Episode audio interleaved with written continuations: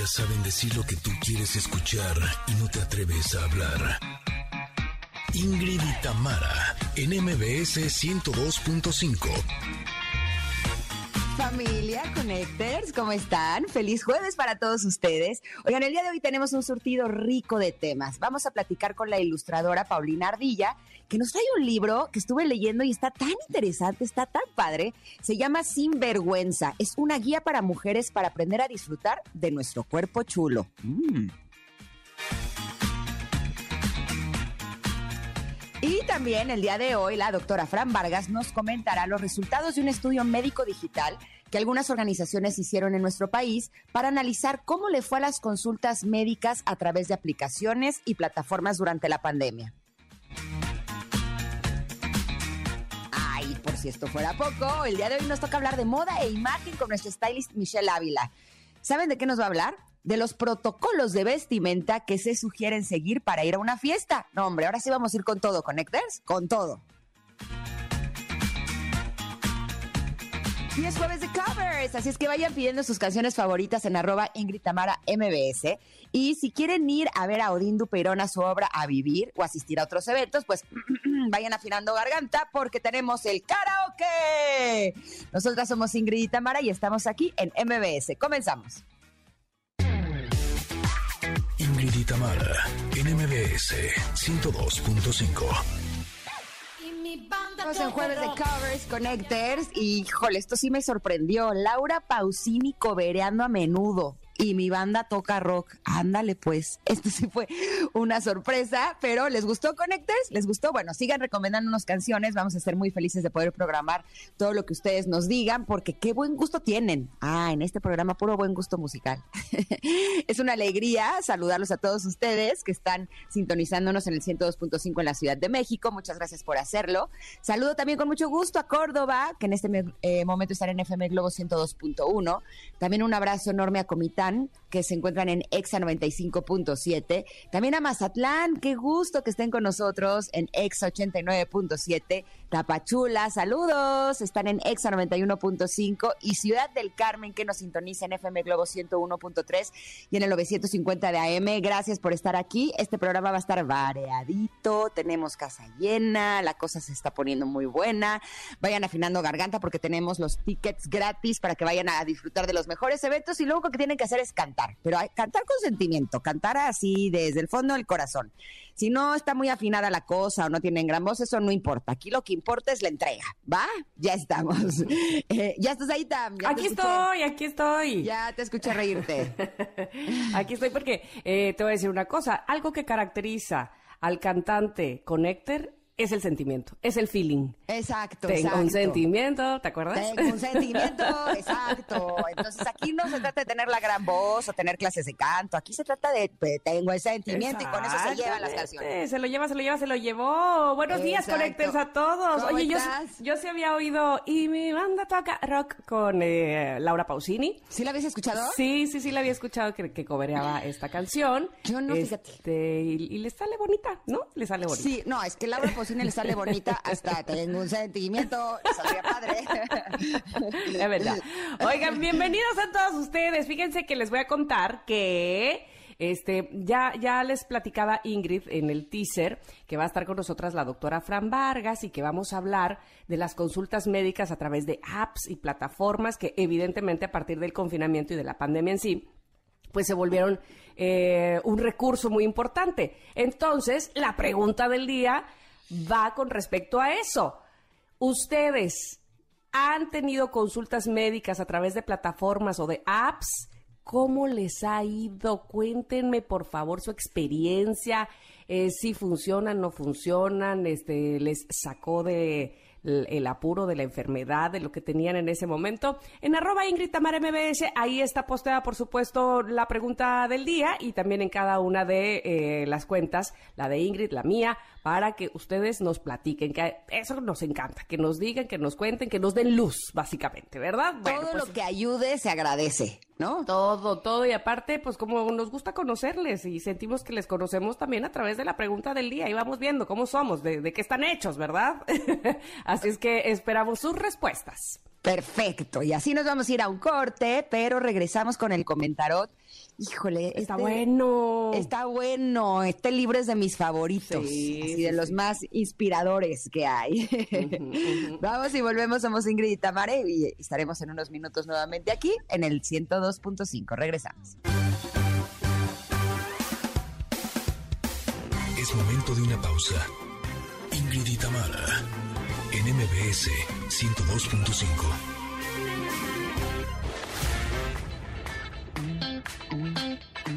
Ingrid y Tamara en MBS 102.5. Continuamos.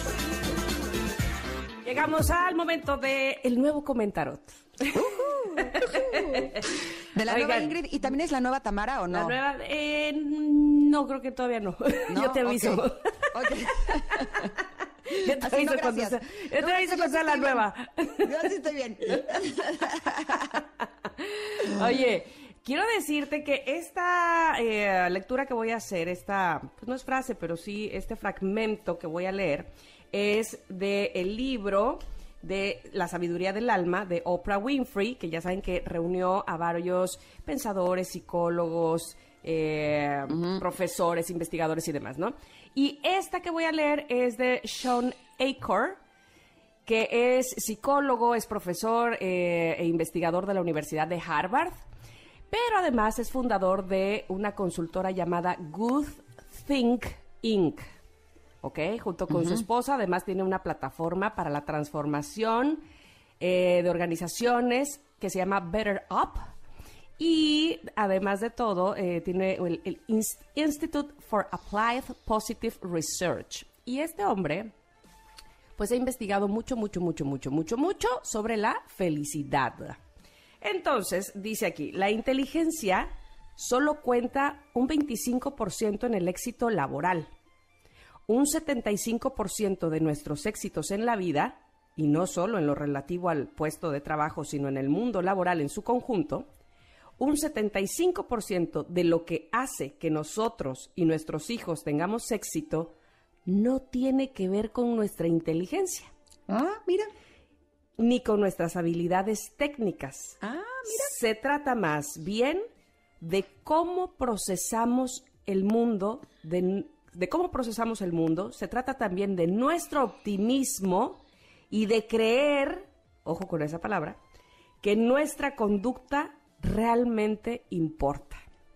Entonces, este señor, lo que dice Sean Acor, pues eh, luego estamos, no sé, pero a mí me pasa que luego estoy tan inmersa o tan enfocada en, y entonces voy a lograr, y entonces voy a hacer, y entonces el video, y entonces no sé qué, bla, bla, bla, y luego llega un momento y digo, a ver, si no tuviera yo, deja tú este trabajo, así, trabajo. Evidentemente lo necesito, sí, porque la vida necesita de bienes materiales, es decir, de economía y que fluya el dinero porque necesito vivir, ¿verdad? Y trabajar y dar alimento y demás. Pero este es el fondo de mi felicidad realmente. ¿Cuál es? ¿Cuál? eso cuando me pongo muy profunda, como Ingrid que acostumbra, ¿verdad? Yo, este, ni la vieja Tamara ni la nueva Tamara todavía está tan profunda, pero por supuesto que hago conciencia en eso y digo, realmente esto es lo que me provoca, me da, me, me, sostiene feliz.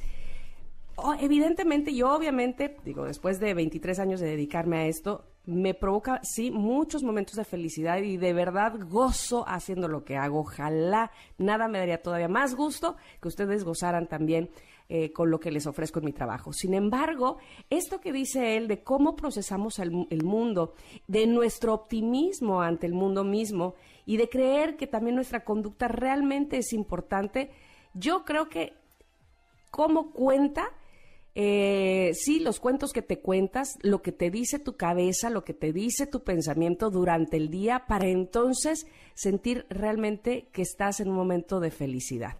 Que no te estás saboteando, que no a todo le estás poniendo un pero, que, que no estás con el Grinch metido ahí en tu cabeza, que no estás viendo solamente la, la parte negativa, sino que por el contrario eh, tienes esperanza, hay gratitud, cosas que va uno aprendiendo en la vida, ¿verdad? Y que probablemente de más chava no lo tenía tan presente, pero que ahora me doy cuenta que ese simple hecho de despertar y decir, uff, agradecida de que lo haya hecho de entrada, de que haya despertado, sí, pero que además que me sienta eh, segura en el lugar en donde estoy, rodeada de la gente que amo, que esas personas también se sientan de esa manera, que eh, mi visión ante la vida vaya siendo, pues sí, cada vez más positiva, porque pues no le voy buscando tres pies al gato, sino porque voy aprovechando justo los recursos que tengo de verdad que, ah, cómo cambia el momento, ¿no? Yo muchas veces les digo a mis hijas, oigan, aguas, porque mal y de malas, ¿no? Cuando estamos así, como dice Ingrid rumeando, eh, o este, o como el oso montañoso todo el día de, o sea, como en la queja, en la queja, en, eh, eh, el zumbido de, de, abeja, que pareciera que, ah, nada nos acomoda, nada nos hace felices, es que no, no pasa la primera cosa cuando ya viene la segunda que también te pone de malas, ¿no? Pero es algo que efectivamente te estás enfocando a ir ahí, te estás eh, visualizando yendo a que todo esté así a tu alrededor. Entonces sí, me parece que evidentemente lo laboral, lo profesional, es algo que suma, es algo que eh, pues contribuye, sí, a mi felicidad y a mi estado de optimismo, pero no lo es todo. A mí me parece que en todo caso, el origen viene de esa actitud y de creer que se puede ser positivo para que te vaya justamente de esa manera. ¿Tú qué dices? Híjole, eh, de veras que el que haya salido esta carta el día de hoy, eh, híjole, sí me, me, impactó porque ayer la vida nos dio la lección con letras mayúsculas. A ver, cuéntame en donde eh, me quedó más que claro que no es lo que te pasa en la vida, es cómo tú tomas o mm, cómo tú ves o cómo tú percibes lo que te pasa en la vida. Así mismo. Les había contado que Paolo ganó su primer torneo de pádel, eh, pero fue un torneo de interclubs, fue un torneo como leve, ¿no? Pero lo ganó. Y entonces lo inscribí a un torneo y luego vi que era un torneo internacional de pádel, ¿no? Resulta que cuando vimos el draw, o sea, como eh, los, horarios y contra quién eh, iba a competir, vi el nombre de un niño que es el actual campeón nacional de padre, ¿no? Ándale, ándale, nada menos. Y le tocó en primera ronda. Entonces, Paolo estaba, estoy súper nervioso, ¿cómo me voy a enfrentar a él? Porque además es un chavito que, además de que lo he visto jugar, eh, porque entrena en el mismo lugar que mis hijos, eh, es un chavito que tiene toda la experiencia, tiene todo el callo, ¿no? Porque ya tienen como mucho tiempo jugando. Entonces yo estuve como no, a ver, Paolo, tú puedes, de lo que se trata es de que aprendas. Y yo te juro que dentro de mí decía, es que lo van a aplastar. O sea, lo van a aplastar en su primer torneo. O sea, ¿sabes? Esta, y dije, ok, pero yo lo voy a animar a que él dé su mejor partido. Total, llegaron ayer a la cancha. No, no, no, no, no es que el partido que dieron, les juro que era de profesionales. O sea, les juro que no se los digo porque eran mis hijos. O sea, había otras mamás y papás y abuelitos que habían ido a ver a otros niños del torneo y les juro que volteaban así de quiénes son estos niños y terminaban viendo a los otros niños porque el partido se puso, o sea, terminaron con público, o sea, les dieron una batalla impresionante. El nivel que traían fue es el más alto que les he visto jamás, pero evidentemente la experiencia eh, fue la que ganó. ¿No? En el segundo set, de hecho, estaban en tiebreak, que es cuando van empatados, y llegó un momento en donde iban ganando por dos puntos, o sea, con un punto más ya ganaban el, el, partido. Y ahí es donde su cabeza, ¿no? Los nervios, la presión. Exacto, y les terminaron ganando el partido. Pero el punto es que cuando salimos, eh, Paolo vio a uno de sus compañeros de su clase de pádel, que juega mucho menos que él, y le dijo, yo ya pasé a la siguiente ronda, no sé qué, no sé qué. Y me decía, es que estoy súper ardido, estoy súper frustrado, porque qué mala suerte que me tocó contra ellos en la primera ronda, ¿no? Yo creo que de los que yo conozco son los mejores del torneo. Eh, y entonces me decía, y la verdad, yo sí quería pasar y, estaba como, como, como mal, ¿no? Entonces le dije, a ver, vamos a eh, ver las cosas objetivamente, ¿no? ¿Alguna vez habías dado un partido tan bueno como este? O sea, le dije, es que tu nivel, o sea, si habláramos de categorías, yo creo que subió dos categorías. O sea, de veras, es que no sé las bolas, o sea, de nada más acordarme me dan ganas de llorar de ver el, lo que él hizo en esa cancha, porque realmente tenía puesto el corazón, la garra, la entrega, la concentración.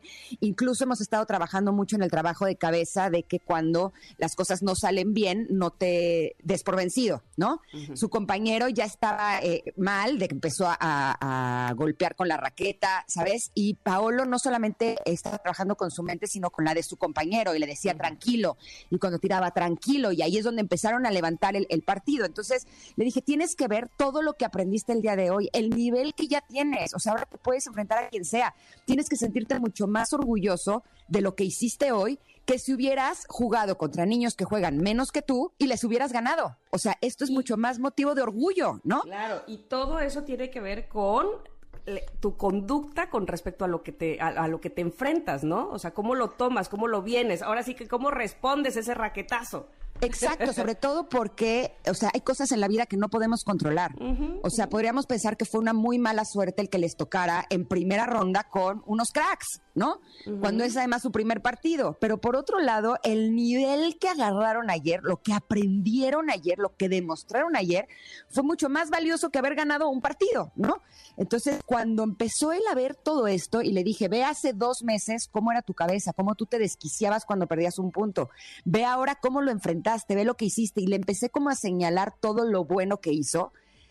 Llegó un momento en donde prum, le cambió la mente y me dijo, ma, estoy muy orgulloso de mí. Le dije, es que tienes que estar muy orgulloso de ti, hiciste un gran trabajo, o sea, verdaderamente, eh, o sea, lo que hiciste fue estupendo. Y entonces el enfoque de lo que sucedió, en lugar de sentirse triste, ardido porque perdió, porque no, no sabe si va a pasar a la siguiente ronda porque hoy tenemos otro partido, eh, fue de, ok, lo que yo hice, lo que a mí me correspondía fue maravilloso. Y yo creo que eh, si aplicamos esta regla en las cosas que, que nos pasan en la vida, yo creo que sí podemos tener esta felicidad de la que habla esta carta, ¿no? Que no tiene que ver con el talento, que no tiene que ver con la inteligencia, tiene que ver con qué tanto amor le pusiste. O sea, a lo mejor en una relación personal las cosas no salieron bien, pero si yo me pongo a pensar y digo, pero yo di mi 100, yo realmente quería que funcionaba y realmente hice las cosas honestamente, con amor, con entrega, me voy a sentir satisfecho aunque el resultado no sea bueno, ¿no? O en el trabajo, a lo mejor las cosas no salieron como yo quería, pero realmente yo le puse eh, corazón, realmente fui profesional, fui entregado, realmente sí cuidé que las cosas salieran bien, sí, perfecto, quedarnos con eso, más allá del resultado, porque creo que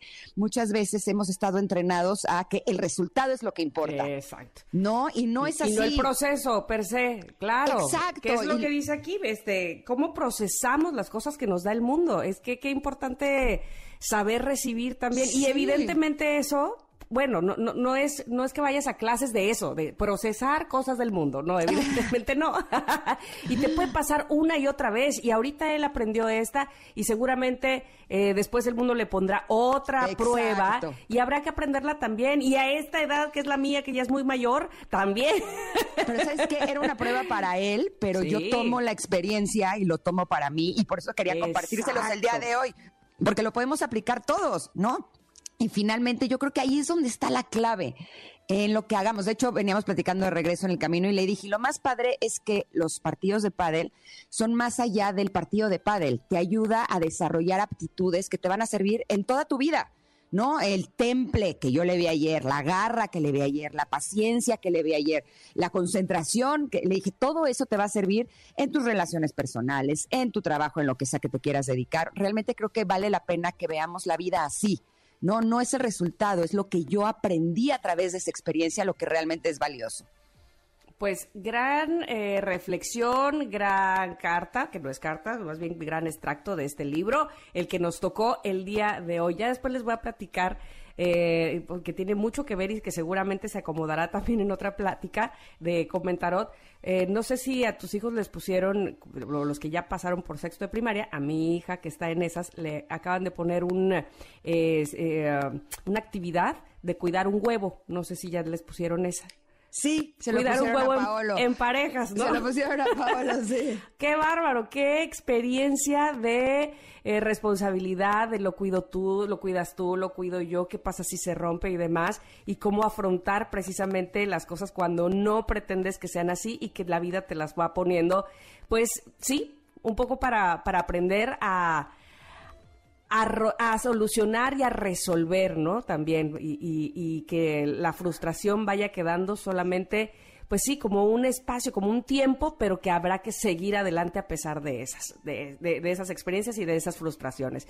Bien interesante. Esta carta está, por supuesto, en arroba Ingrid Tamara MBS, que ustedes saben que ese es nuestro Twitter y que ahí pueden tomar la carta del comentarot y comentarnos también que a nosotros eso, bueno, es lo más importante y lo apreciamos muchísimo. En lo que vamos a ir un corte, en lo que regresamos rápidamente con más, aquí en este programa en MBS 102.5. Es momento de una pausa. Ingrid y Tamara, en MBS 102.5.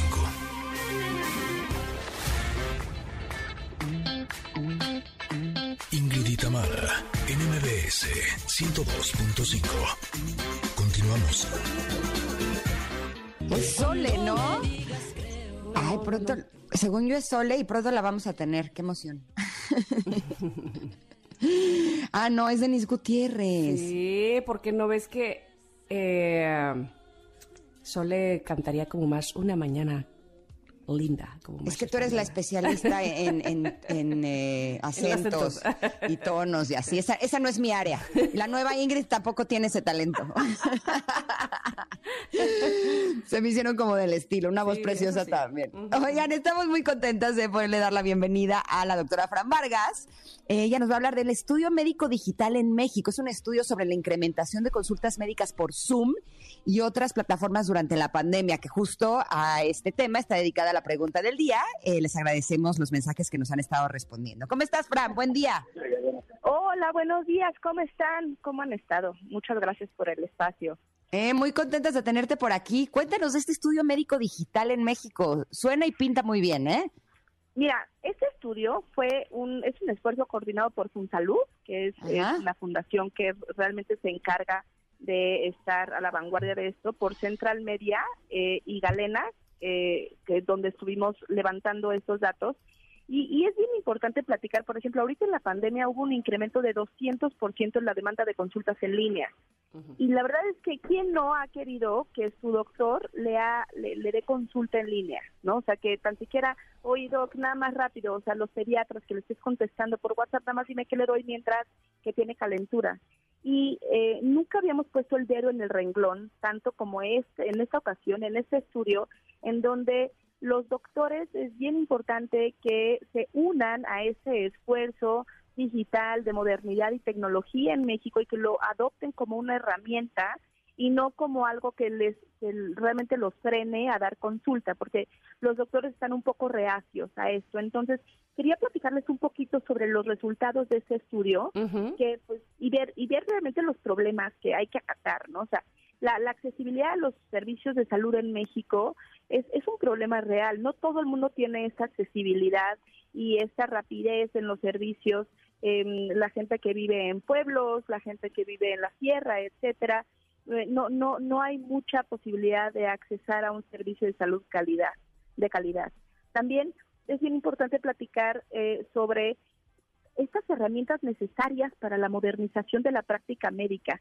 Y no estoy hablando solamente de telemedicina, sino de, de agarrar todas las herramientas de redes sociales, de este, WhatsApp, de mm, eh, incluso de buscadores, etcétera, que tenemos que agarrar en vez de los doctores, en vez de rechazar, decir, no, es que yo no quiero que el paciente llegue estudiado de doctor Google a la consulta. Pues todo, todo lo contrario, ¿no? Mejor que sí llegue estudiado para que las preguntas del paciente sean mucho más, eh, digamos, puntuales en el momento de la consulta. Y por último, esto, este estudio eh, sirve mucho para eliminar la cultura de automedicación, autodiagnóstico en los pacientes, ¿no? Los pacientes, como no tienen esa accesibilidad, lo primero que tienen es Google. Entonces es lo primero que, que, ay, oye, pues yo me duele la cabeza, ¿qué tengo? No, pues un tumor en la cabeza. No, no. Entonces, eh, mejor tener a la mano a, un, a una herramienta para los pacientes también y que puedan tener, oye, doctor, me duele la cabeza, ay, a ver, tómate la presión, la tienes un poquito alta, ¿por qué no te tomas un, un antihipertensivo? ¿No? Tener soluciones también a la mano y eh, pues este estudio demostró cosas bien importantes que me gustaría platicarles. Oye, eh, doctora, yo tengo una pregunta porque así como lo mencionas, este todo, todo suena muy bien, todo suena a que eh, efectivamente este incremento en las consultas a través de aplicaciones y plataformas, pues eh, fue realmente un beneficio. ¿Hay algún una contra? Es decir, después de tantos pros que estoy escuchando, ¿hay algo que sea un inconveniente realmente porque sea así? Sí, qué, bonito que lo preguntas, Sam. La verdad es que sí, los doctores les dan, eh, no les gusta tanto ese tipo de herramientas porque eh, la práctica clínica es bien difícil diagnosticar a un paciente sin verlo, sin tocarlo, sin hacerle X maniobras para el diagnóstico, sin realmente ver, eh, calificar su dolor de manera objetiva, ¿no? Todo lo que es mediante una plataforma es un poco subjetivo y por eso es que los doctores siempre nos mandan a consulta de, oye, me duele la cabeza, ¿por qué no te vienes mañana a consulta? no, no, nada más rápido dime que me duele un poquito, nada más dime qué me tomo mientras. Es que mientras no hacerte una historia clínica previa, no te puedo dar consulta. Entonces es por eso que los doctores están un poquito reacios a eh, tomar estas nuevas tecnologías de salud. Fran, ¿también aplica o funciona para emergencias? ¿Qué pasa si alguien le está dando un infarto o algún pequeñito tiene un accidente? Eh, ¿Sería un método eficaz? Súper. Eh, justamente esta pregunta, por ejemplo, el 88%, lo que salió en este estudio, el 88% de las actividades digitales de los médicos eh, y, los pacientes envían mensajes instantáneos de ambos lados. Entonces, sirve muchísimo para urgencias. Para eso de, oye, es que te, tiene 39.6 de calentura, ¿qué hago? No, pues llévalo en este momento al hospital, ¿no? O también, por ejemplo, eh, es bien importante saber que el 35% buscan información sobre su padecimiento o sobre la trayectoria profesional del doctor que van a ver. Entonces, primero, oye, pues voy a ir con este doctor, ¿será bueno? Ah, y lo voy a ver, ay, pues fíjate que tiene ahí mucho hate en Facebook, entonces no, mejor voy a cambiar. Tomar las decisiones adecuadas sobre eh, el doctor o el profesional de salud que vamos a, a ir es muy importante. Y la verdad es que esa herramienta ya la tenemos como pacientes. Y, y pues sirve muchísimo, por ejemplo, eh, para hacer expedientes eh, y hacer trazabilidad en los diagnósticos. O sea, un, un paciente que tiene una enfermedad crónica, que cada vez que va al, a un doctor, entonces es hacerle el mismo estudio, la misma historia clínica, las mismas preguntas, decir, ay, esas preguntas me las han hecho mil veces.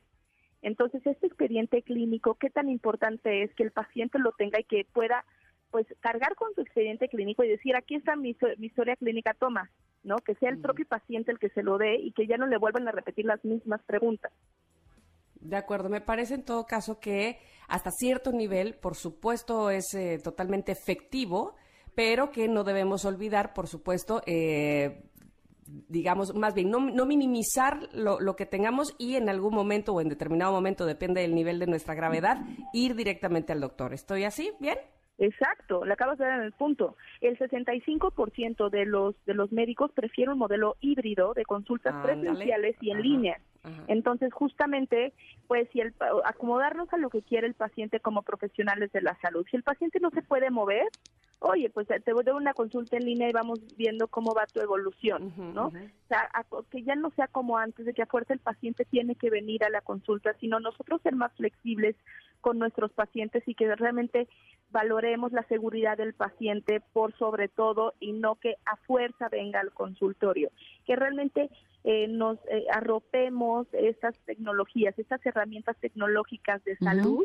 Y, o sea, por ejemplo, ahorita el 55% de los médicos no ofrece consultas virtuales, a pesar de que subió 200% en la pandemia la urgencia del paciente por tener eh, por tener este tipo de servicios. Y, eh, por ejemplo, los, los médicos, el 91% sigue ofreciendo expedientes físicos y notas en Word, cuando ya hay muchísimas plataformas y tecnologías que pudieran eh, eh ayudarles a llevar un seguimiento mucho más puntual. Entonces, pues como conclusión a mí me gustaría que aunque ha sido muy reacio el gremio médico en general, eh, démosle realmente la, la, oportunidad a, a, todas esas herramientas tecnológicas de salud para beneficio, para beneficio del paciente y para beneficio de todos nuestros nuestros profesionales de salud. Perfecto. Pues te agradecemos muchísimo, Fran, que nos hayas dado toda esta información. ¿Dónde te podemos localizar para esta y otros temas eh, médicos que nuestros conectores tengan dudas? Muchísimas gracias por todo. Eh, estamos en Twitter como DraMSB. Cualquier cosa, cualquier duda, cualquier comentario, ahí estamos todo el tiempo. Muchas gracias, doctora Fran Vargas. Nos eh, escuchamos próximamente. Un abrazo. Seguro, un abrazo. Hasta luego. Vamos a ir un corte. Regresamos bien rápido. Tenemos más información, más contenido y que regalos y que, bueno, ¿cómo nos vamos a papachar el día de hoy? Ya lo verán, ya la están viendo. Aquí en Ingrid y Tamara, en MBS. Volvemos. Es momento de una pausa. Ingrid y Tamara, en MBS 102.5.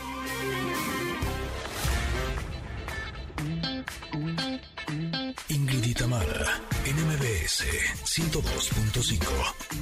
Continuamos. Recuerdo que hoy es jueves de covers, queridos connectors. ¿Dónde están los covers? A ver que ustedes nos iban a recomendar, ¿eh? No los estoy viendo. Por favor, necesito que me, den covers. Arroba Ingrid Tamara MBS, que es nuestra plataforma de Twitter para que nos digan qué cover quieren escuchar el día de hoy.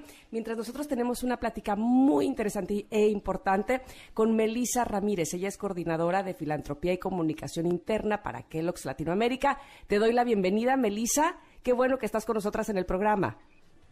Hola Ingrid, hola Tam, espero que estén muy bien, muchas gracias por la invitación. Al contrario, nos da mucho gusto recibirte para eh, saber cómo en el marco del Día Mundial de la Alimentación, Kellogg's nos tiene, o tiene más bien, eh, acciones importantes, filantrópicas, donde no solamente las tiene Kellogg, sino además nosotros podemos apoyar. ¿Nos puedes platicar de Caminemos Juntos contra el Hambre? Claro que sí, estoy muy contenta porque justo como mencionas, estamos por celebrar el Día Mundial de la Alimentación, que es el 16 de octubre.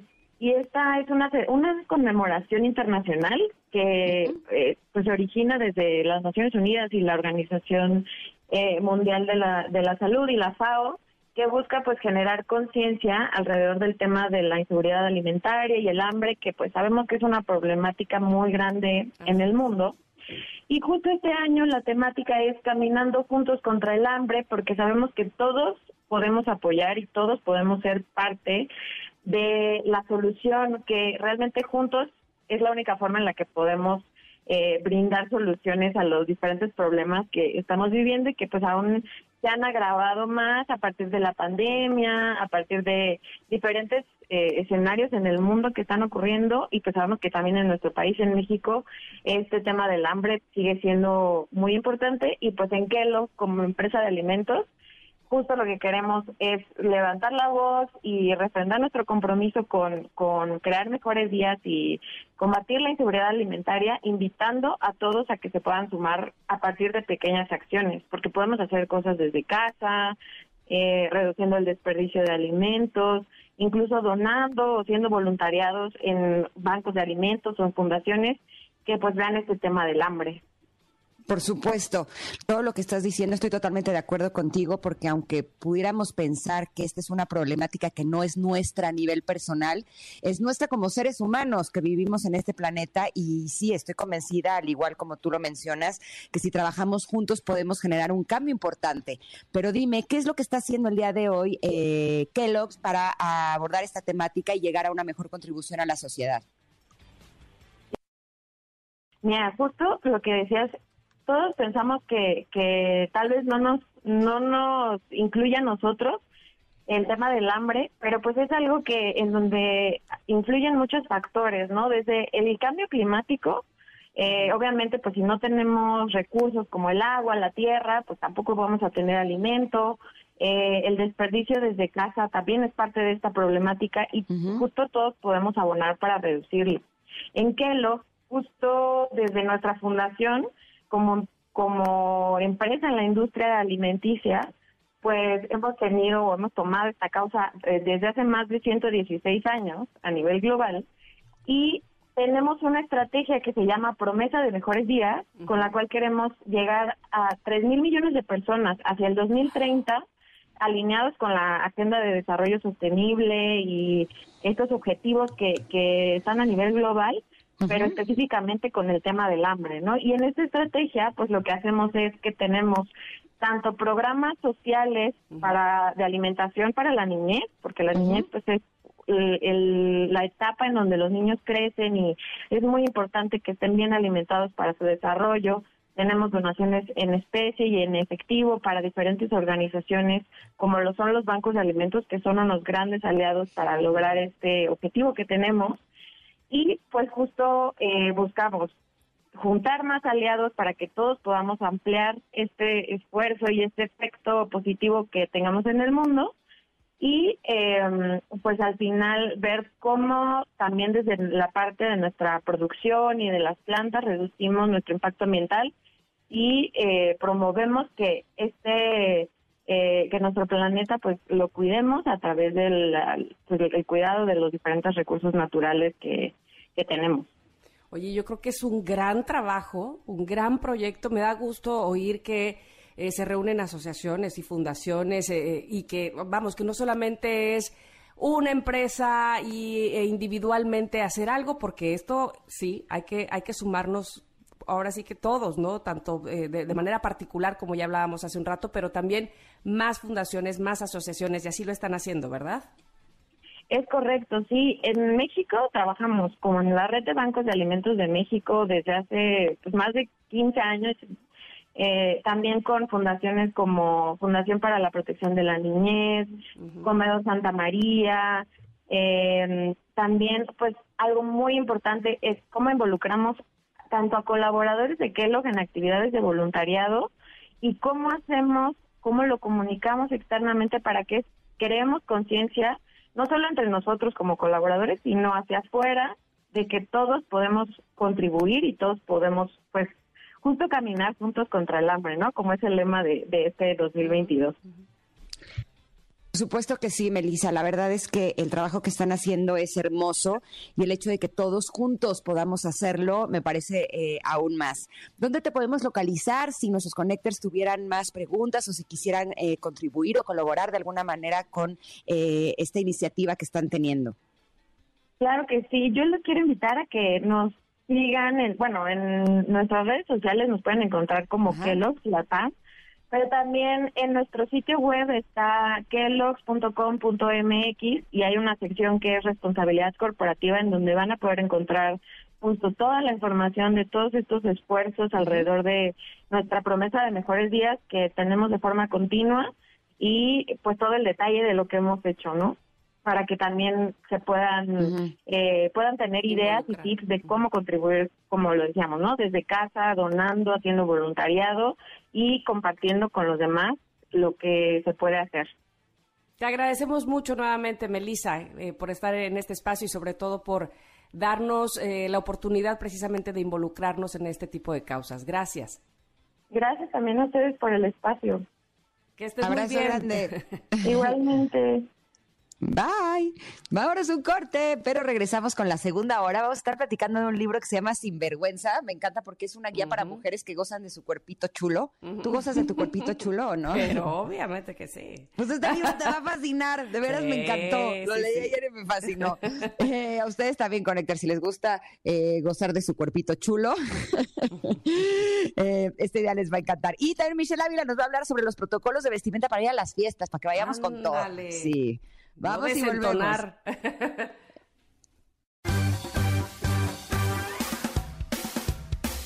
Es momento de una pausa.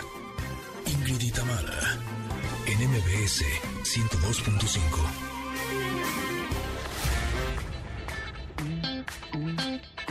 Ingrid y Tamara, en MBS 102.5. Continuamos. Connectors en la primera hora de Ingrid y Tamara, fíjense que hablamos con la doctora Fran Vargas sobre el estudio médico digital en México que tuvo muy interesantes revelaciones que salió en este estudio, el 88% de las actividades digitales de los médicos y los pacientes envían mensajes instantáneos de ambos lados. Entonces, sirve muchísimo para urgencias. El 35% buscan información sobre su padecimiento o sobre la trayectoria profesional del doctor que van a ver. Y la verdad es que esa herramienta ya la tenemos como pacientes. Y chicas, agárrense, porque todo, todo, todo lo que tenemos que saber para gozar de nuestro cuerpito chulo, lo tenemos en Sinvergüenza. Y más adelante estaremos platicando con Paulina Ardilla sobre su libro que está requete bueno. Además, si quieren ir con todo a las fiestas, bueno, pues tenemos que saber cuáles son los protocolos de vestimentas. Por eso, Michelle Ávila nos hablará de esto más adelante. Somos Ingrid y Tamara y continuamos aquí en el 102.5.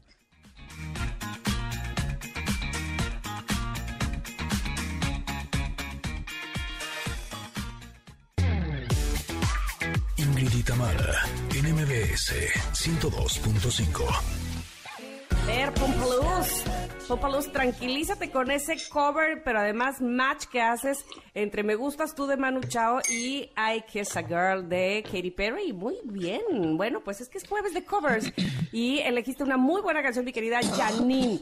Oigan, eh, ya les decía Ingrid eh, hace un momento, agárrense chicas porque vamos a hablar con Paulina Ardilla, a quien le doy la bienvenida a este programa, porque nos ha dado la oportunidad de leer este libro tan, fíjense, ¿cómo, lo voy a calificar? Tan divertido, pero a la, vez tan educativo, que se llama Sinvergüenza, una guía para mujeres que gozan de su cuerpito chulo. Y Paulina, bienvenida, qué bueno que estás con nosotros. Hola, ¿cómo estás? Muchas gracias por invitarme. Al contrario, Paulina, fíjate, quiero empezar esta entrevista eh, platicándote una anécdota que viví hace un par de días. Tomando, no, pues no un par de días, la semana pasada, eh, tomando un curso de eh, sexualidad para niños y adolescentes. Y entonces había una de las mamás que estaban tomando el curso, decía, tengo un problema, no puedo hablarle a mi hija y a mi hijo de sexualidad nada que tenga que ver con gozar.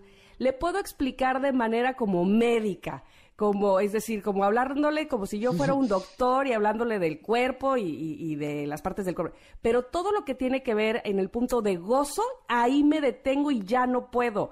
Y entonces qué gran responsabilidad de entrada para los padres, sí, hablar de estos temas con nuestros hijos, pero que no podamos con esa barrera o que no puedan algunas personas con esa barrera de se siente rico, Qué, qué, qué bonito es gozar de nuestra sexualidad y decírselo así a nuestros hijos, ¿no, Paulina?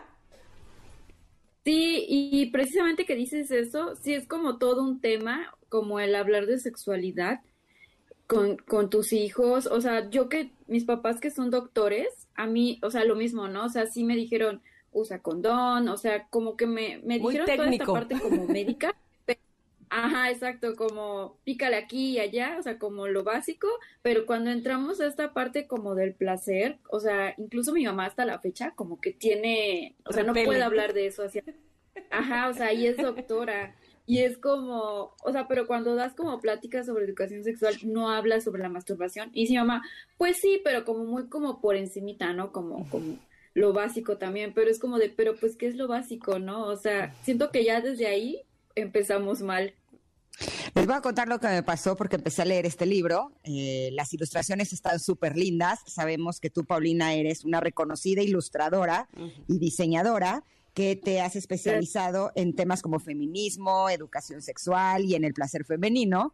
Pero eh, pasé por eh, los capítulos 1, que es Conoce tu vulva chula, Dos, cuando te baja. Tres, visita a tu ginecólogo. Cuatro, cómo cuidar tu salud. Y ahí empecé a pensar y dije, ay, se lo voy a regalar a mi sobrina. Yo creo que eh, mi sobrina tiene 16 años, le va a encantar y le va a ayudar mucho este libro. Pero en eso eh, pasé al capítulo 5, que se llama Manoseate Todita el 6 todo sobre el delicioso y dije, no, pues yo creo que mejor le voy a regalar el suyo y yo me quedo con el mío. Ah. Porque...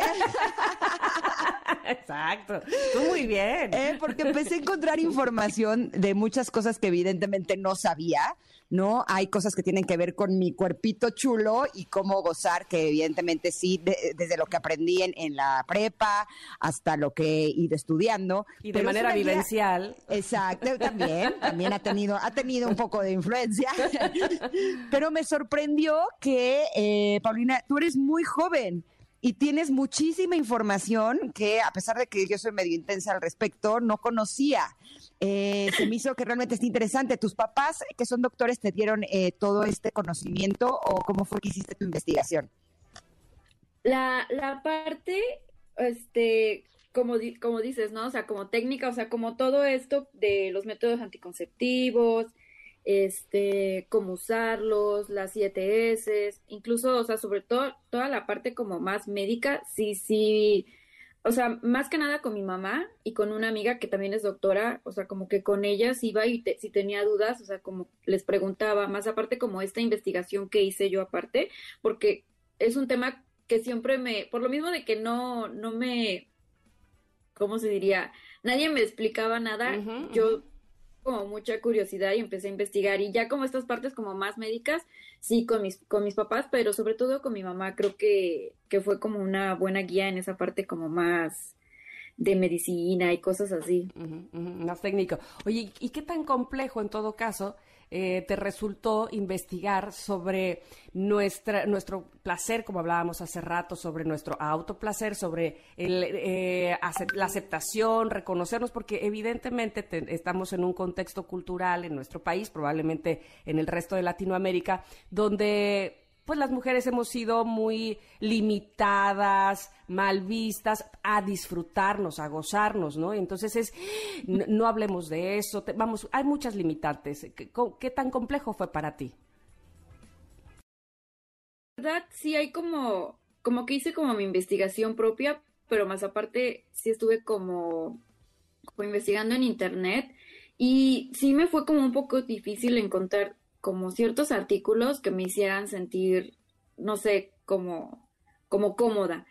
Y sí me puse como a investigar y sí hay como muchos temas de la masturbación, pero creo que algo que no nos dicen, o sea, como, como que nadie es como, está bien, ¿no? Masturbarte está bien que, que lo hagas y por eso es que incluso muchas mujeres creo que no saben dónde está su clítoris, o sea, recibo mensajes así de chicas casi como de, tiene 27 y nunca ha tenido un orgasmo y está como estresada, ¿no? Y es como de, no, pues ya empezaste mal, ¿no? Estando estresada. Entonces cuando veo que en internet no encuentras como este tipo de guía, como, no sé, yo lo veo como algo apapachador, o sea, como cuando una amiga te, te llega con un problema y, y pues es tu amiga, ¿no? Y tú tratas de ser como, como muy chida con ella y explicarle, o sea, siento que el libro busca como eso. Te abraza. Entonces, ajá, o sea, en esas dudas por las que te sentiste como con pena, este, de preguntar, como que buscaba esta parte de, de buscar eh, que el libro fuera como un abrazo.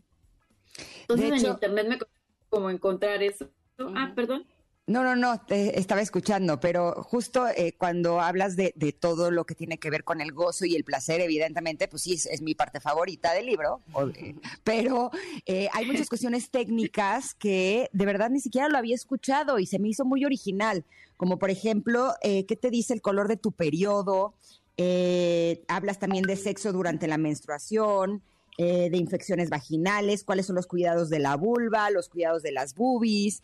Eh, también hablas de sexo color arcoíris, eh, que tiene que ver con la comunidad LGTB más. Y me parece que es un libro muy, muy completo. La verdad es que creo que eres una chava sumamente creativa que logró poner en nuestras manos un libro que realmente vale la pena que sea para todos. Tú lo, lo escribiste así es para cualquier edad, porque incluso hablas hasta de la menopausia. Y dije, ok, muy bien, yo ya estoy llegando, creo, pronto. Sí, como que quise hablar de todo, o sea, siento que sí es para personas que ya empezaron como su menstruación, o sea, pero a veces como que eso varía, ¿no? De la edad, pero yo creo que sí a partir como de los 16, 17 hasta, no sé, una persona de, de 40, 50 si quieres, porque como te decía, o sea, hay muchas mujeres que incluso en sus 40 no han experimentado un orgasmo y no tienen como, como precisamente esto, ¿no? Una guía que te explique de una manera como bonita cómo tener un orgasmo, pero también sobre tu salud sexual, porque creo que es algo que también no hacemos, o sea, porque yo incluso hace muchos años, o sea, yo no pensaba que, que tendría que ir al ginecólogo cada año, ¿no? Para ver cómo estoy pero porque no es algo que me enseñaron desde chiquita, o al menos no yo como te decía, ¿no? Como hijas de doctores, sí era como un tema un poco difícil de hablar con mis papás, pero ya creciendo y me doy cuenta de que no era la única, o sea, como con dudas, con preocupaciones y más que nada con dudas,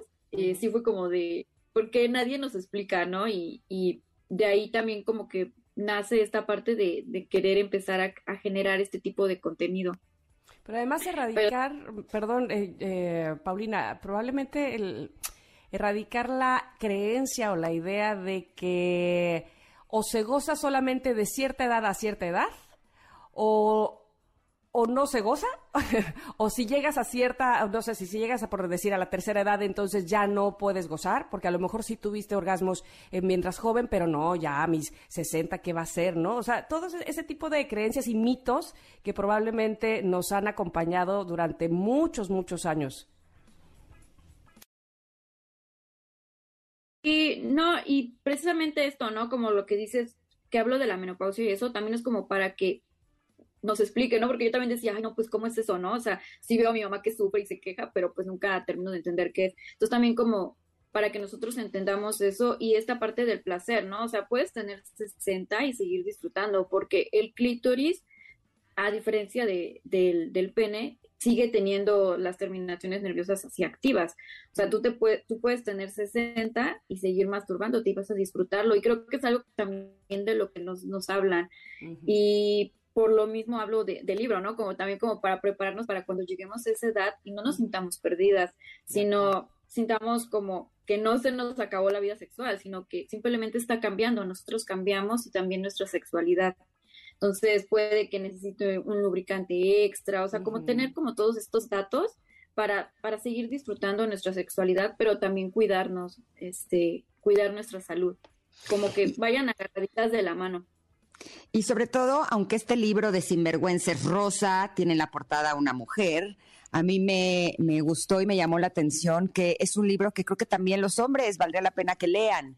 Eh, hay mucho que tiene que ver con el cuerpo de la mujer y yo creo que el aprender a, saber exactamente no cada una de nuestras partes íntimas, pues eh, puede de alguna manera contribuir a que eh, la relación personal e íntima sea pues muchísimo más gratificante. Pero también hay mucha información que tiene que ver con los dos, como de educación sexual, ya decimos que hablas del delicioso, del sexo oral, realmente es una guía muy completa y sobre todo hay muchos mitos eh, que seguramente hemos ido aprendiendo a lo largo de la vida y que la verdad no nos sirven de nada. O sea, no, qué eh, contrariedad, ¿no te parece o no les parece qué contrariedad que hablar de placer nos cause tanto estrés? Así, o sea, que lo que menos nos cause eh, hablar de placer sea placer mismo.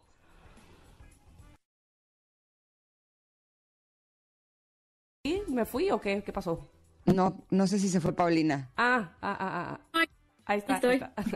¿A, ti te parece eso? Que hay como mucha eh, contradicción en la información. Por un lado nos dicen una cosa, por otro lado nos dicen otra cosa, y me imagino que tú a tu edad debes de haber estado en esa eh, disyuntiva, ¿no?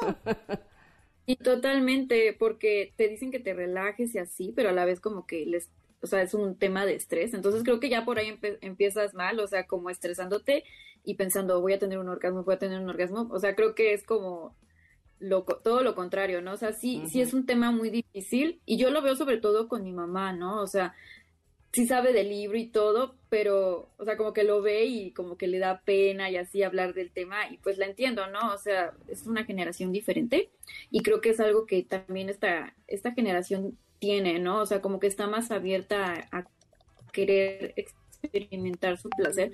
Aunque sigue siendo penoso, creo que ahí, ahí se, ha avanzado un poco, porque yo recuerdo, no sé, hace cinco años se hablaba de este tema, era como de, ay, no, ¿por qué hablas de eso? Y ahorita ya hay como más apertura en esta parte, incluso en la de comprar un juguete sexual. Y este, yo, o sea, no sé, yo en mi adolescencia no hubiese pensado nunca en tener un juguete sexual, ¿no? Era como algo, como, no sé, yo lo veía como algo prohibido. Y ahorita es como de, ah, sí, lo puedes ordenar y te llega a tu casita, ¿no? Listo para usar. Entonces siento que sí hay como mucha pena, pero también empieza a haber como más apertura.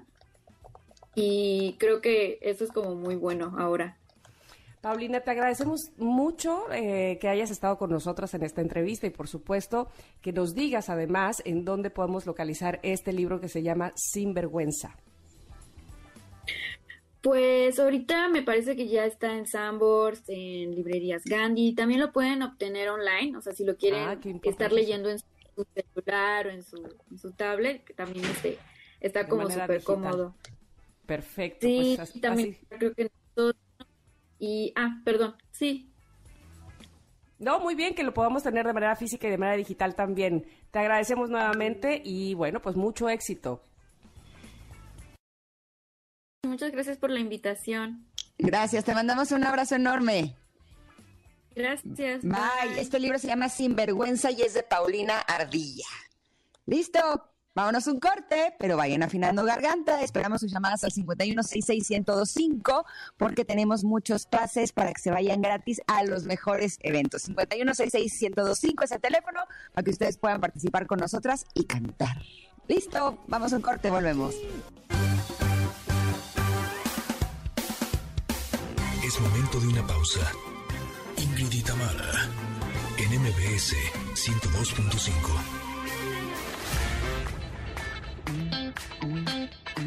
Ingrid y Tamara, en MBS 102.5. Continuamos.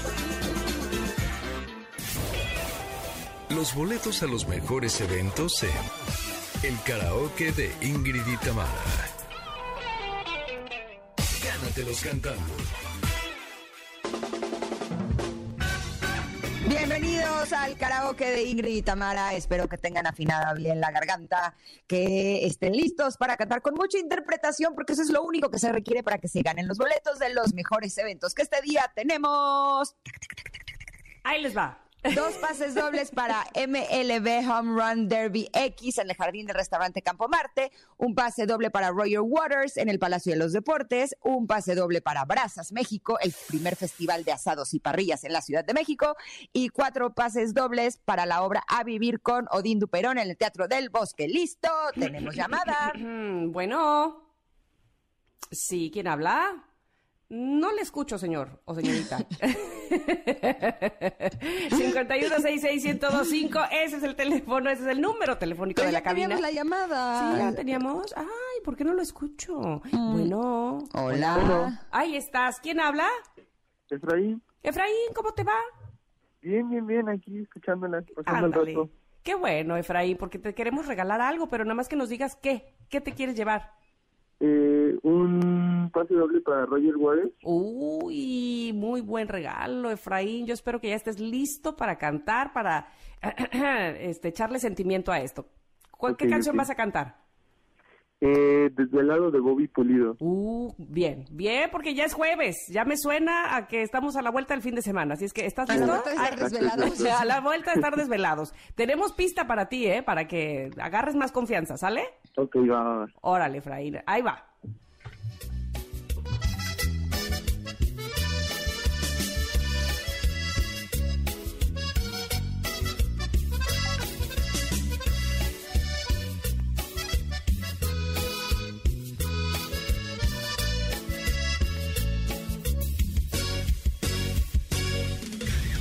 Será fe que yo encontré Eso. una voz de ternura que me llena de placer. Cuando la oigo hablar, con ella me enamoré, aunque nunca la conocí y sueño en su querer. En sus brazos quiero dormir, escucho cada día la radio, seguro que la vuelvo a oír. Por el cielo busco mil estrellas y a la luna quiero subir. Voy desvelado. Ándale, Efraín. Por esas calles que va muy bien. esperando encontrar ¡Qué a esa voz de ángel que quiero amar. Ya se siguió. ¿Dónde andará? ¿Dónde andará? Voy, Voy de- ya, ya, se lo llevo, se lo llevo, se lo Pero se lo llevo. superllevó. Desde Disfruta mucho de rato. Roger Waters en el Palacio de los Deportes. Muchas gracias. No vayas a colgar, Muchas, Efraín, muchas ¿eh? gracias. Ándale. Bueno, bueno, bueno, bueno. No cuelgues para que te den tu regalo, tus pas- tu pase doble y estemos todos bien contentos. Este, ya se picó, dice Janine, sí, ¿verdad? Como que se siguió cantando. Me encanta, me encanta porque echan sentimiento. Qué Hasta, bien me caen nuestros connectors, la verdad. hasta siento que cierran los ojitos cuando cantan. Justo le imaginaba así, abrazadito de alguien. Puede ser, puede ser, sí. ¿Cómo pero se llama tenemos- ese bailecito? El de, este cartoncito de cerveza. Exacto, mírala. Bien que sabe. Que ni se haga. Que ni se haga. Pues tenemos otra llamada, bueno. Ay, ay, ay, ay. Ay, ¿Quién habla? Hola. María José, hola. María José, es que tenías el, el volumen muy arriba, pero ya vi que le bajaste. Cuéntanos, María José, ¿qué te quieres llevar? ¿Qué pase doble va a ser para ti? Es que ya no los escuché muy bien. Era Ah. de Roger, bueno, quería ver Roger Waters, pero ya se lo llevaron. Bueno, Ese pero ya mira, se fue. a ver, ve- Ingrid te va a decir más, mira. Mira, tenemos de MLB Home Run Derby X en el jardín del restaurante Campo Marte o para Las Brasas México, el primer festival de asados y parrillas en México No. o eh, para la obra A Vivir con Odín Dupeirón en el Teatro del Bosque. No, ¿No quieres ir a comer bien rico? No. no. ¿No? Bueno, muchas No. gracias. Ay, no, que te vaya bien. bueno, pues es que ya le ganaron el de Roger Waters, que ella lo quería. Ya no quiso nada, Ya, qué dijo, triste. No, si no es Roger Waters, me espero hasta mañana. Eso, Bueno, bueno, bye. decisión, decisión. Nos muy bien. aplicaron el bueno, bye.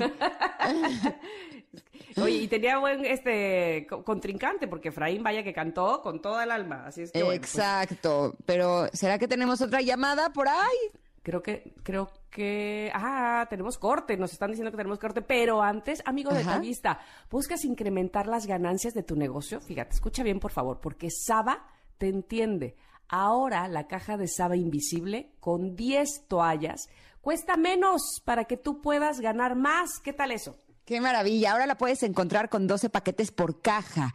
Acércate con el mayorista de tu preferencia y pregunta por las promociones disponibles para este nuevo conteo. Saba Invisible es más de lo que ves. Y así nos vamos sin un corte, pero regresando, si vas a ir a una fiesta y quieres ir con el protocolo perfecto de vestimenta, pues nuestra querida stylist Michelle Ávila nos dirá cómo lograrlo. Somos Ingrid y Tamara y estamos aquí en el 102.5. Volvemos. Momento de una pausa. Ingrid y Tamara, en MBS 102.5.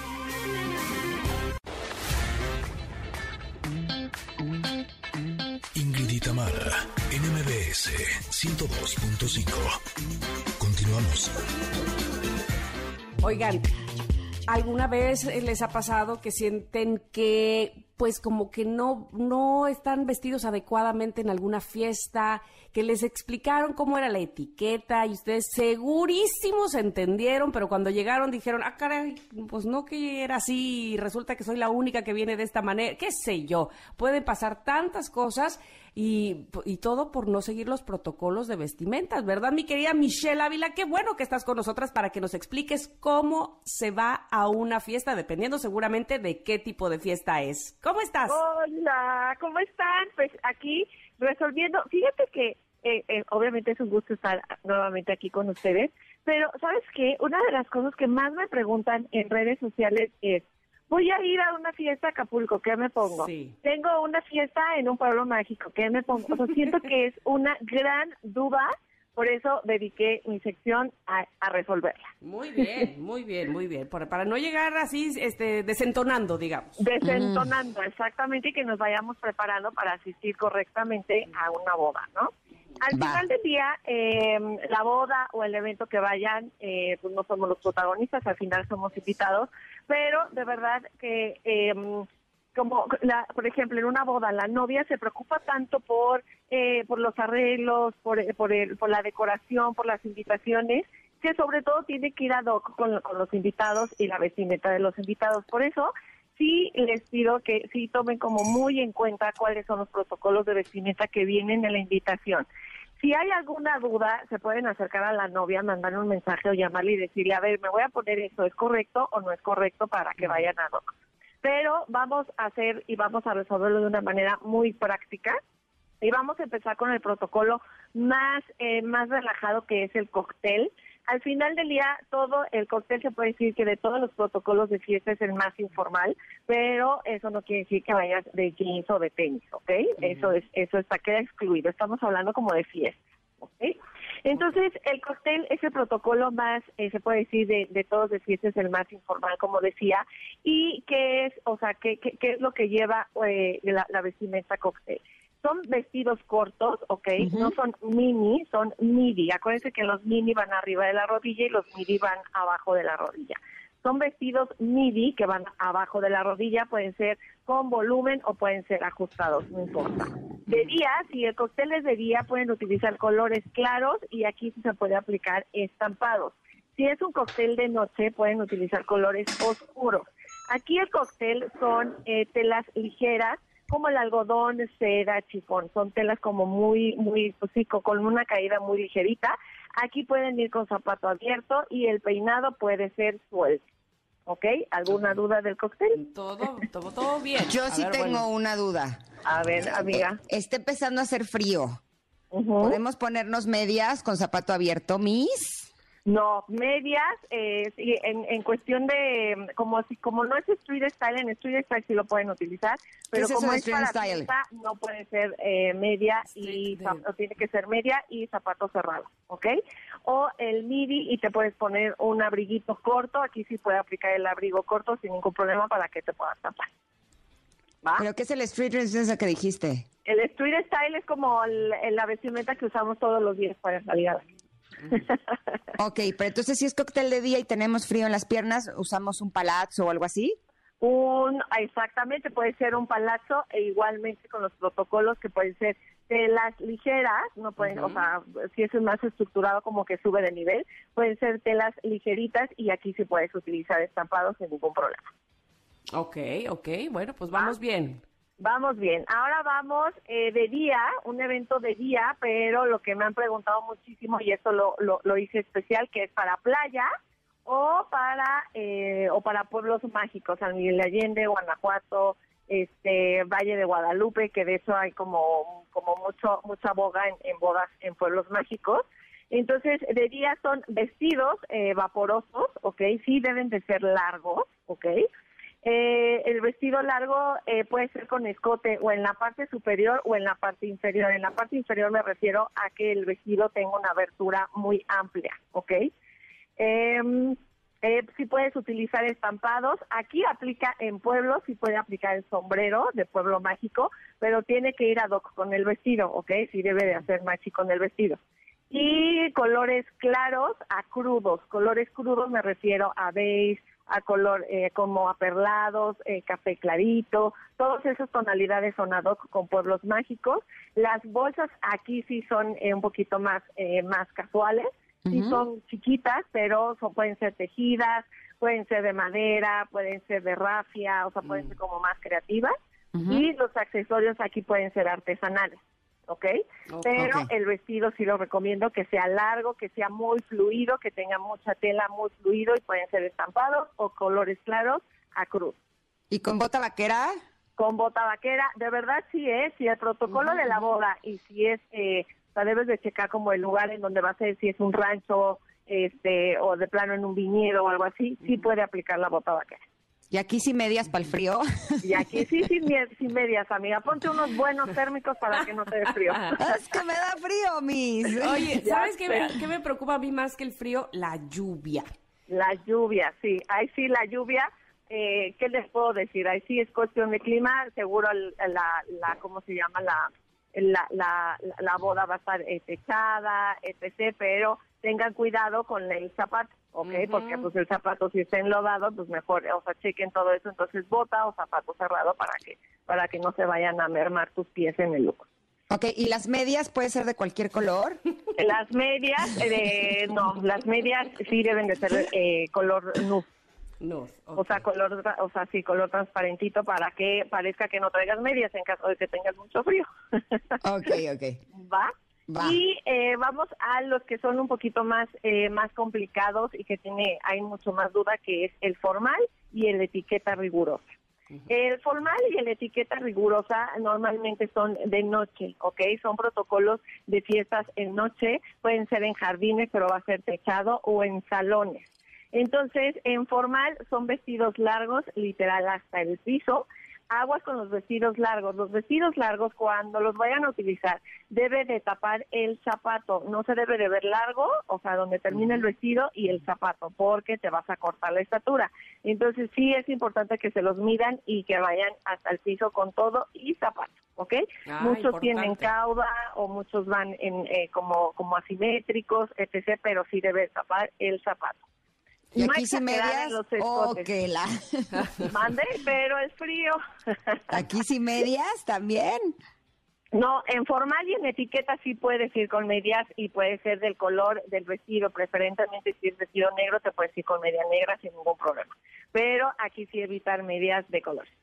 Oye, aquí la pregunta en todo caso es, ok, este, cuando vas con un vestido largo de noche, regularmente, ¿qué utilizas? Zapatos de tacón o zapatillas, como decimos aquí. ¿Qué pasa cuando es de noche y es jardín y zapatilla y el pasto y te entierras? ¿Y qué es esto? Sí, ya sé. Hay unos, hay unos aplicadores eh, para tacones de aguja, ¿ok? Que eh, los venden, eh, o sea, en, internet, se checa, como, este, exactamente, como para zapato en jardín, y son unas, unas tapitas que le pones al, al tacón y hace que el tacón sea mucho más grueso, entonces ya no te entierras. que eso es indispensable para las fiestas, para que no te estés en tierra y en tierra y puedas bailar feliz de la vida. Perfecto, eso es lo más importante, porque uno luego va bien glamuroso y va bien incómodo, ¿no? Vas bien incómodo y, no, y te Uno lo que quiere es bailar. Pues, sin duda, sacarle chispa al tacón. aunque sea en pantuflas. formal, eh, pues, hay, que, hay que procurar no exagerar en los escotes porque la misma formalidad, entre más escote, más informal se vuelve. Entonces, no, no exagerar en tanto escote. Aquí las telas sí son más rígidas, no son tan eh, voluminosas como, como, como los protocolos más casuales o más informales, ¿okay? Aquí la tela sí debe ser rígida. Aquí sí se puede utilizar brillos, las, las vestidos de lentejuela, etc., pero eh, que solo que sean de noche, ¿ok? Solo para eventos de noche es permitida la lentejuela. Colores lisos, aquí los peinados son más elaborados sin llegar al chongo. El chongo ya está súper omitido, eh, solo en caso de que sea un chongo demasiado relamido, pero chongos demasiado elaborados tipo 80, eso ya están excluidos, no se peinen así, por favor. Y eh, joyería de calidad, ¿ok? Si el, el vestido es eh, de una tela eh, lisa y no tiene estampado, se puedes agregar un poquito más de accesorios, pero que se vean de calidad y no saturarte de los mismos. Un anillo, unos buenos aretes o una buena gargantilla sin utilizar todos al mismo tiempo, ¿ok? Escoge solo uno o dos máximo para que no te satures.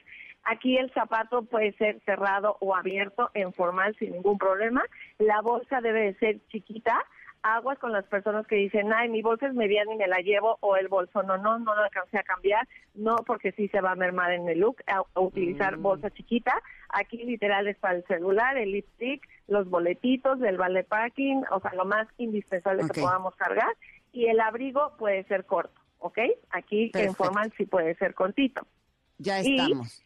En etiqueta rigurosa, aquí la diferencia es solo que los abrigos sí deben de ser muy largos en etiqueta, deben de ser colores oscuros, ¿ok? En los vestidos, no estampados, no escotes, debe de ser como lo más, lo más, eh, pues es, la parte más elegante de una fiesta y, eh, y el zapato estrictamente sí debe de ser cerrado. Perfecto. Michelle, muchísimas gracias, como siempre, por eh, guiarnos, ¿verdad? Que no lleguemos ahí desentonando en las fiestas. Ya sé, este, cualquier duda ya saben que pueden buscarme y preguntarme en mis redes sociales. Así lo haremos, arroba Michelle Ávila Stylist, ¿verdad? Perfecto. Mi querida Muchas gracias, te esperamos próximamente. Las, quiero, besos. Besos. Vamos a ir un corte. Regresamos rápidamente nada más para despedirnos del día de hoy, pero quédense aquí porque estamos en el 102.5. Los escuchan en MBS. Es momento de una pausa. Ingrid y en MBS 102.5. Ingrid y Tamara, NMBS 102.5. Continuamos. Bueno, bye. Muchas gracias a todos. Nos escuchamos mañana ya para cerrar la semana, pero se van a quedar con Pontón. Ingrid, te mando un abrazo. Yo también te quiero, Tami. ustedes también, Connectors. Gracias, equipo. Gran trabajo el día de hoy. Se quedan con Pontón. Nos escuchamos mañana. Bye. Bye, bye. Ingrid y Tamara te esperan en la siguiente emisión. MBS 102.5.